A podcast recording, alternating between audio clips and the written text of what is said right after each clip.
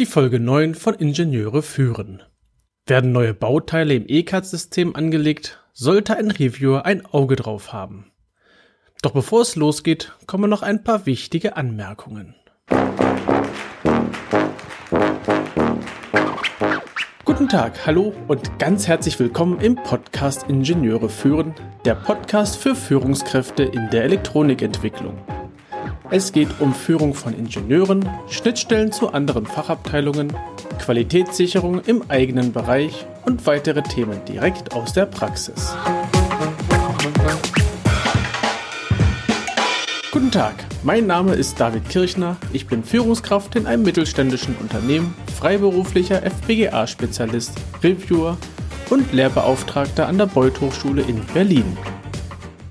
Bevor es losgeht, habe ich noch ein paar Anmerkungen. Zunächst einmal vielen, vielen Dank für die Rückmeldungen, die ich bisher schon für meinen Podcast bekommen habe. Ähm, öfters kam die Frage, warum mache ich jetzt eigentlich so viel über Reviews? Es ist doch eigentlich, und ich sage ganz bewusst eigentlich, ein Podcast für Führungskräfte und äh, mit dem Inhalt Ingenieure führen.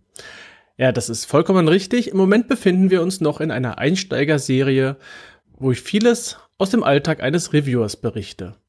Ich sehe die Reviews als Geheimwaffe für gute Produktentwicklung und im Prinzip sollte jede Führungskraft, die im Bereich der Elektronikentwicklung unterwegs ist, dieses Thema kennen.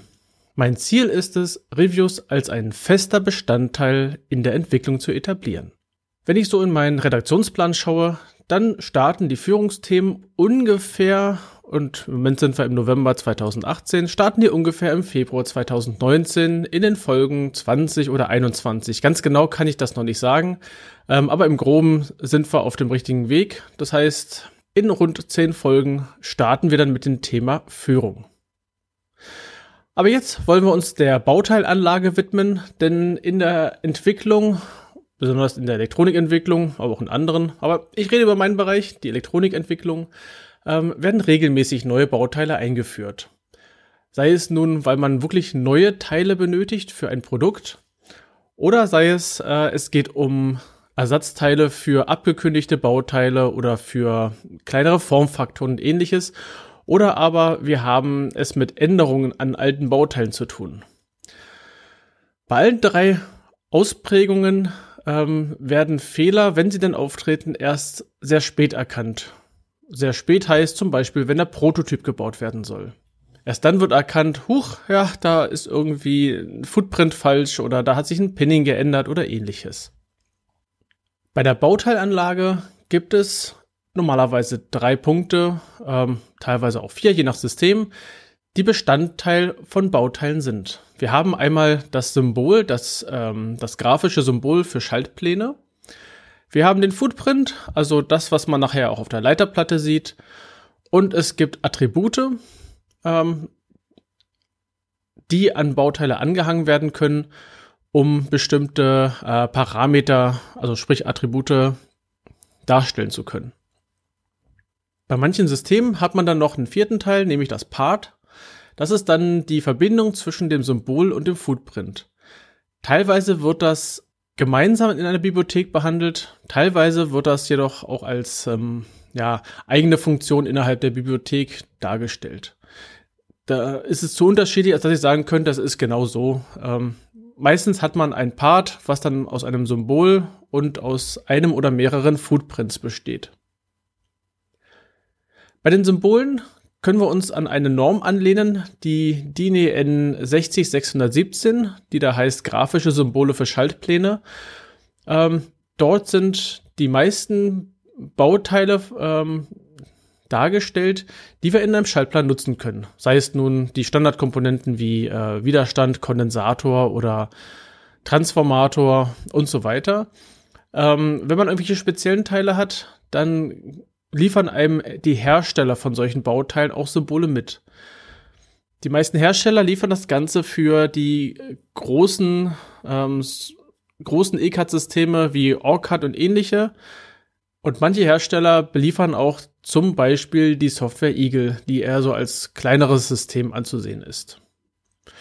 Mir ist es wichtig dabei, wenn man sich eine Bauteilbibliothek anschaut, dass diese einheitlich ist. Nicht, dass man drei verschiedene Symbole für den Widerstand hat, außer es ist tatsächlich notwendig, aber im, ich sehe da erstmal keinen Grund für. Sie sollte einheitlich aussehen ähm, und so gesehen auch von einer Person gepflegt werden oder von einer Gruppe von Personen gepflegt werden, die das gleiche Verständnis haben, wie so eine Bibliothek auszusehen hat. Bei den Footprints gibt es entweder die Möglichkeit, wir nutzen die, die mitgeliefert werden. Das ist nicht zwangsweise immer der beste Weg, denn das, was ich festgestellt habe, ist, viele mitgelieferte Footprints sind nicht konform zu, ähm, zu Lötrichtlinien. Es gibt die IPC 7351, die ich hier nennen möchte. Diese beschreibt, wie Footprints auszusehen haben, damit diese optimal in einem Fertigungsprozess bearbeitet werden können. Da gibt es drei verschiedene Ausprägungen ähm, für ein Layout, was sehr viel Platz hat, wo man also sehr große Footprints nehmen kann, die sehr einfach zu fertigen sind. Dann gibt es die normalen, die heutzutage auch jeder Hersteller schaffen kann. Und dann gibt es noch eine Ausprägung, wo die Pads minimal sind, also so klein wie technisch machbar ist. Und wenn man diese Footprints einsetzt, diese minimalen Footprints, sollte man sich vorher mit seinem ähm, Leiterplattenhersteller beziehungsweise mit seinem Baugruppenbestücker, also EMS-Dienstleister, kurz schließen, ob denn tatsächlich diese minimalen Pads auch gelötet werden können. Das heißt, die Unterlagen, ähm, Gerber-Daten ähnliches können dann äh, zur Abstimmung an den entsprechenden Hersteller geschickt werden. Die Parts hatte ich schon erwähnt. Ähm, ich möchte zu guter Letzt bei der Bauteilanlage kurz auf die Attribute eingehen. Wir haben bei den Attributen so Werte wie ähm, bei dem Widerstand zum Beispiel der Widerstandswert beim Kondensator, der die Kapazität, gleichzeitig solche Werte wie Spannungsfestigkeit oder bei anderen Komponenten Stromfestigkeit, Leistung, Toleranz, Temperaturbereich, aber auch und jetzt kommen wir zu den spannenderen Elementen. Das andere ist tendenziell eher bekannt. So etwas wie die Verknüpfung zu Simulationsmodellen, aber auch die Maße von Bauteilen, zum Beispiel die Höhe oder was in heutigen Systemen auch sehr stark unterstützt wird, ein Step-Modell. Wenn wir das alles hinterlegen, plus vielleicht noch weitere Parameter, dann können wir mit Hilfe der Bibliothek auch ähm, angeben, welche Höhenmaße wir innerhalb dieses, dieser Baugruppe haben. Bei Step-Modellen können wir tatsächlich ein 3D-Modell exportieren, wenn es dein ECAD-System unterstützt. Die Liste an Attributen war jetzt vielleicht für den einen oder anderen schon relativ lang. Meistens hat man nur so etwas wie den Wert. Also sprich Widerstandswert. Und der Rest ist nice to have. Ähm, ich bin der Meinung, dass gerade solche Sachen wie Leistung und Toleranz sehr wichtig sind. Und wenn man sich einmal anschauen möchte, was es noch so alles für Attribute geben kann, da möchte ich auf die IEC 61360 verweisen. Ähm, hier gibt es eine schöne Übersicht zu den verschiedenen Bauteilarten, welche Attribute denn vergeben werden können. Das ist eine sehr lange Liste. Teilweise könnte man auch in der Liste denken, das ist ein wenig übertrieben. Ich bin jedoch der festen Überzeugung, dass es für praktisch jedes Attribut in dieser Liste einen Anwendungsfall gibt. Wenn wir Bauteile anlegen, sollten wir uns eine entsprechende Strategie bzw. einen entsprechenden Prozess ähm, anlegen bzw etablieren bzw. entwickeln. Ähm, sprich, einen Standard für die ganzen Grundbauteile, also sowas wie Widerstände, Kondensatoren und ähnliches, sollten wir einmal anlegen, dass wir das alles äh, vorrätig haben schon. Äh, aber auch für neue Bauteile sollte es möglich sein, diese ohne einen Papierträger ähm, zu anzulegen. Das heißt, der ganze Prozess sollte im ERP-System der Firma hinterlegt sein, inklusive allen Anlage- und Freigabeprozessen. Beispielsweise ein Entwickler möchte ein neues Bauteil haben, kann das im ERP-System direkt elektronisch vorschlagen. Dann gibt es die Freigabestelle, zum Beispiel den, äh, den Leiter vom Elektronikbereich oder auch von, man könnte auch äh, den Kollegen aus der Leiterplatten, aus dem äh, Leiterplatten-Layout nehmen und ähnliches. Wichtig ist halt, es gibt eine Stelle oder eine Person, die für diese Bauteile, Bauteilanlage benannt ist. Und, das ist jetzt wieder die Sicht eines Reviewers, ein Prüfschritt sollte implementiert sein. Das heißt, es gibt eine unabhängige Person, Sprich, es ist nicht die anlegende Person, es ist auch nicht die freigebende Person, es ist auch nicht die Person, die das Ganze ins System einpflegt, sondern eine so gesehen unabhängige Person, die dieses Bauteil prüft, ob es richtig angelegt wurde, bevor es freigegeben wird. Zum zweiten Teil, ähm, zur Bauteilbezeichnung, halte ich mich ein bisschen kürzer. Ich werde da noch ein paar Sachen äh, auch in den Shownotes verlinken. Zunächst einmal die meisten oder sehr viele Schaltpläne, die ich in den letzten Jahren gesehen habe, die aber auch neu erstellt wurden, lehnen sich weiterhin in ihren Bauteilbezeichnungen an die alte Norm von 1978 an, an die DIN 40719-2. Da sind die Klassiker benannt wie äh, Widerstand ist ein R, eine Diode ist ein V, ein Transistor ist müsste auch ein V sein. Halbleiter sind entweder D oder N und ähnliches. Das ist die alte Bezeichnung aus 1978.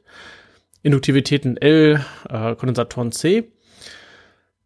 Es gibt aktuell die Norm DIN EN 81346-2, die äh, das Ganze auf die Funktion geändert hat. Also ein Widerstand ist jetzt nicht grundsätzlich nur noch ein R, eine Induktivität ist nicht mehr grundsätzlich ein L sondern je nachdem, was für eine Funktion dieses Bauteil einsetzt, sind die, sind die Bauteilbezeichnungen, also die, die Referenzen anders.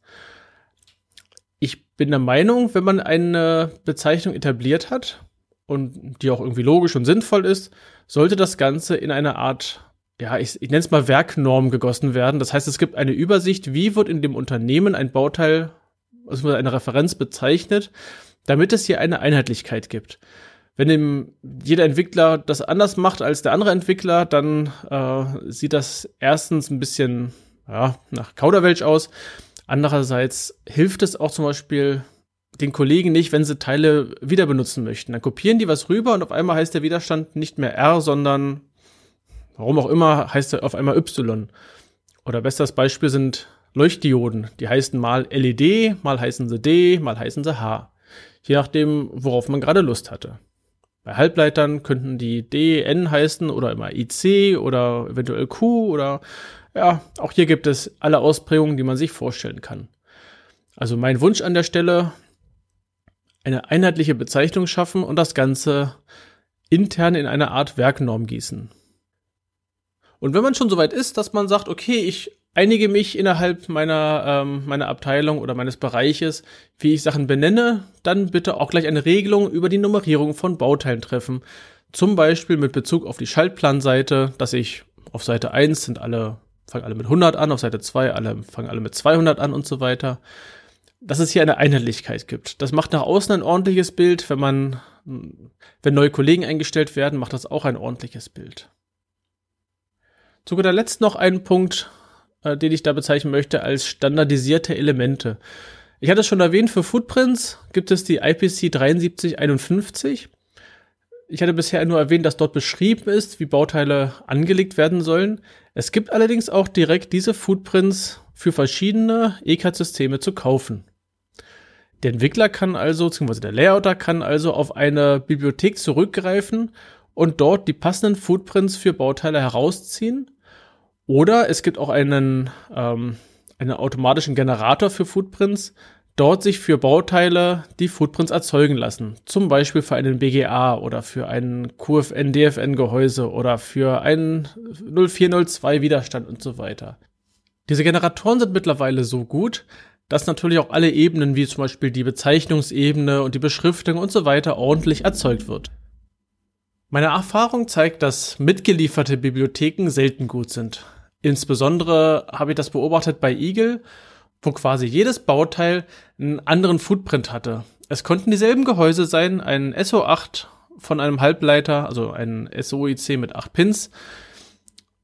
Und jedes Mal sah der Footprint anders aus. Die Zeichnung sah anders aus, die Pads sahen anders aus. Und das ist auf jeden Fall ein, ein großes Thema, dass hier eine Einheitlichkeit geschafft wird. Sprich, Footprints kann man kaufen. Es gibt auch Firmen, die einem die Symbole erzeugen und die man dann auch kaufen kann.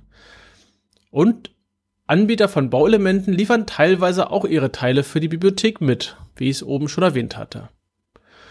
In die Shownotes werde ich noch einen äh, Link hinterlegen zu der Liste der Schaltzeichen. Das ist sozusagen ein Auszug ähm, aus der DIN EN 60617. Da kann man einmal sehen, wie viele verschiedene Schaltzeichen es tatsächlich gibt.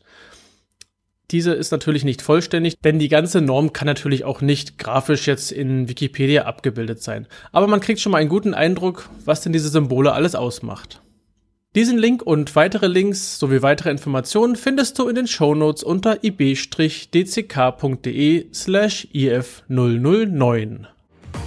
Gerne kannst du mir einen Kommentar zu dieser Episode schicken. Ich freue mich über jedes Feedback. Die Adresse lautet feedback at ib-dck.de. Das war die heutige Folge des Podcasts Ingenieure führen. Ich danke dir ganz herzlich fürs Zuhören. Nutze das Wissen und die Tipps, um deinen Arbeitsalltag zu vereinfachen und zu verbessern. So sage ich Tschüss und auf Wiederhören bis zum nächsten Mal, dein David Kirchner.